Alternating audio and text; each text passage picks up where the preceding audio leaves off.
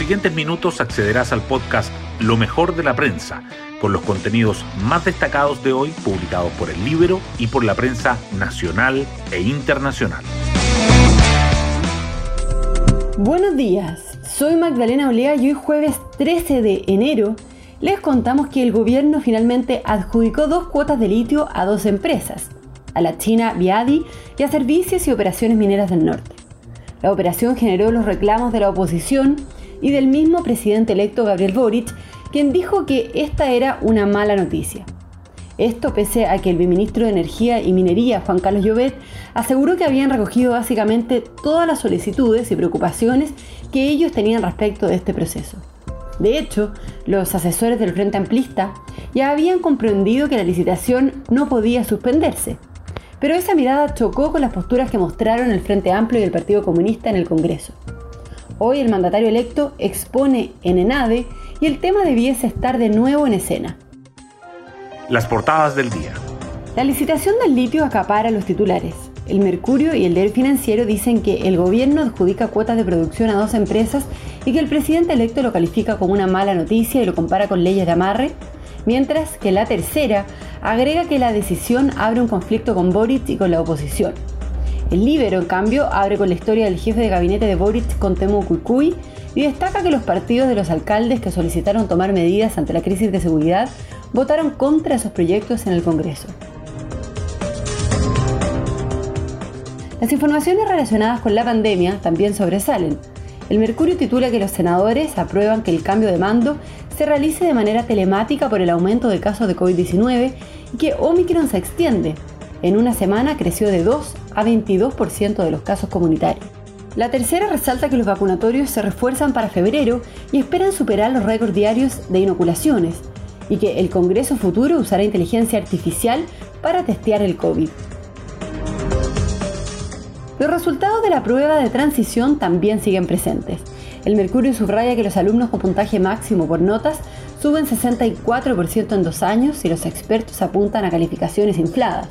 La tercera remarca que los resultados de la prueba de transición agudizan la crisis del Instituto Nacional. El Mercurio destaca además que Abbott contradice al Ejecutivo y advierte que la tasa de homicidios se ha incrementado y que el presidente electo aborda un eventual rechazo al indulto. Primero, veamos lo que pasa en el Senado, afirma. La tercera resalta la discusión que se instala en Chile Vamos. ¿Qué hacer si la convención pide una prórroga? Y que Dominga ofrece agua gratis a la comunidad de Leyera para cerrar una conciliación. Ambos subrayan con foto a Alexis Sánchez en su mejor versión. Anota los descuentos y le da la Supercopa de Italia al Inter. Temas del Libero. La periodista Daniela Vaz nos cuenta sobre los nexos del nuevo jefe de gabinete de Boric con Temu Cuicuy. Pueden encontrar esta nota en www.ellibero.cl. Hoy destacamos de la prensa. El Ejecutivo adjudicó cuotas de producción de litio a la China Viadi y a la local Operaciones Mineras del Norte, dejando por fuera a Sokimich y a Bemarle, Dijo además que acogió recomendaciones del equipo del presidente electo. Boric afirmó, sin embargo, que lo que se le pidió al gobierno fue no innovar en la materia y lo comparó con las leyes de amarre. La oposición rechazó el anuncio y se retiró de la sesión en la Cámara para analizar el proceso. El Senado aprueba permitir que la ceremonia de cambio de mando sea telemática por el alza de COVID-19. La preocupación por el aumento de los contagios además de las proyecciones de los especialistas para las próximas semanas, aceleró también el visado de una reforma que repone la votación a distancia de los parlamentarios. El repunte del coronavirus está asociado con la llegada de la variante de Omicron, que en una semana pasó de ser el 2% al 22% de los casos comunitarios. A Delta le tomó el doble de tiempo llegar a un nivel similar. Los vacunatorios se refuerzan para febrero esperan superar los récords diarios de inoculaciones. Los rezagados de las campañas previas, el esquema basal más el primer refuerzo, suman 1,8 millones de personas solo en la región metropolitana. A este grupo se sumarán los mayores de 55 años que el próximo mes deben acudir a recibir la cuarta dosis. La aparición de Omicron ya está operando como un incentivo entre las personas retrasadas, por lo que los expertos llaman a tomar precauciones para evitar las aglomeraciones y las filas. La reforma al Código de Agua sale del Congreso lista para convertirse en ley. El Senado aprobó de forma unánime los cambios hechos en la comisión mixta y despachó la iniciativa, tras más de una década en tramitación parlamentaria.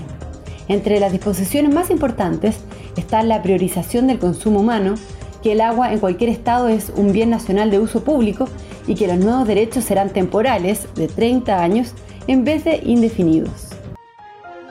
Otras noticias. Los alumnos con puntaje ranking máximo suben de 4.000 a 7.000 en dos años y los expertos apuntan a notas infladas. Los especialistas afirman que los colegios elevan las calificaciones para posicionar mejor a sus estudiantes en la ruta del acceso a la educación superior y critican que eso distorsiona el sistema. Responsabilizan a la presión de las comunidades el poco control sobre las evaluaciones a distancia. El Instituto Nacional mantiene la baja, el promedio de la prueba de admisión pasó de 690 a 612 puntos desde 2010. La significativa caída de los puntajes ha sacado al emblemático liceo del grupo de los mejores 100 del país. Desde el recinto lo atribuyen a las movilizaciones y a la pandemia. Adelantan que ya están en curso medidas orientadas a corregir el rumbo académico. Y nos vamos con el postre del día. Alexis Sánchez le da la Supercopa de Italia al Inter y Arturo Vidal bate otro récord. Los chilenos no fueron titulares, pero terminaron siendo los protagonistas.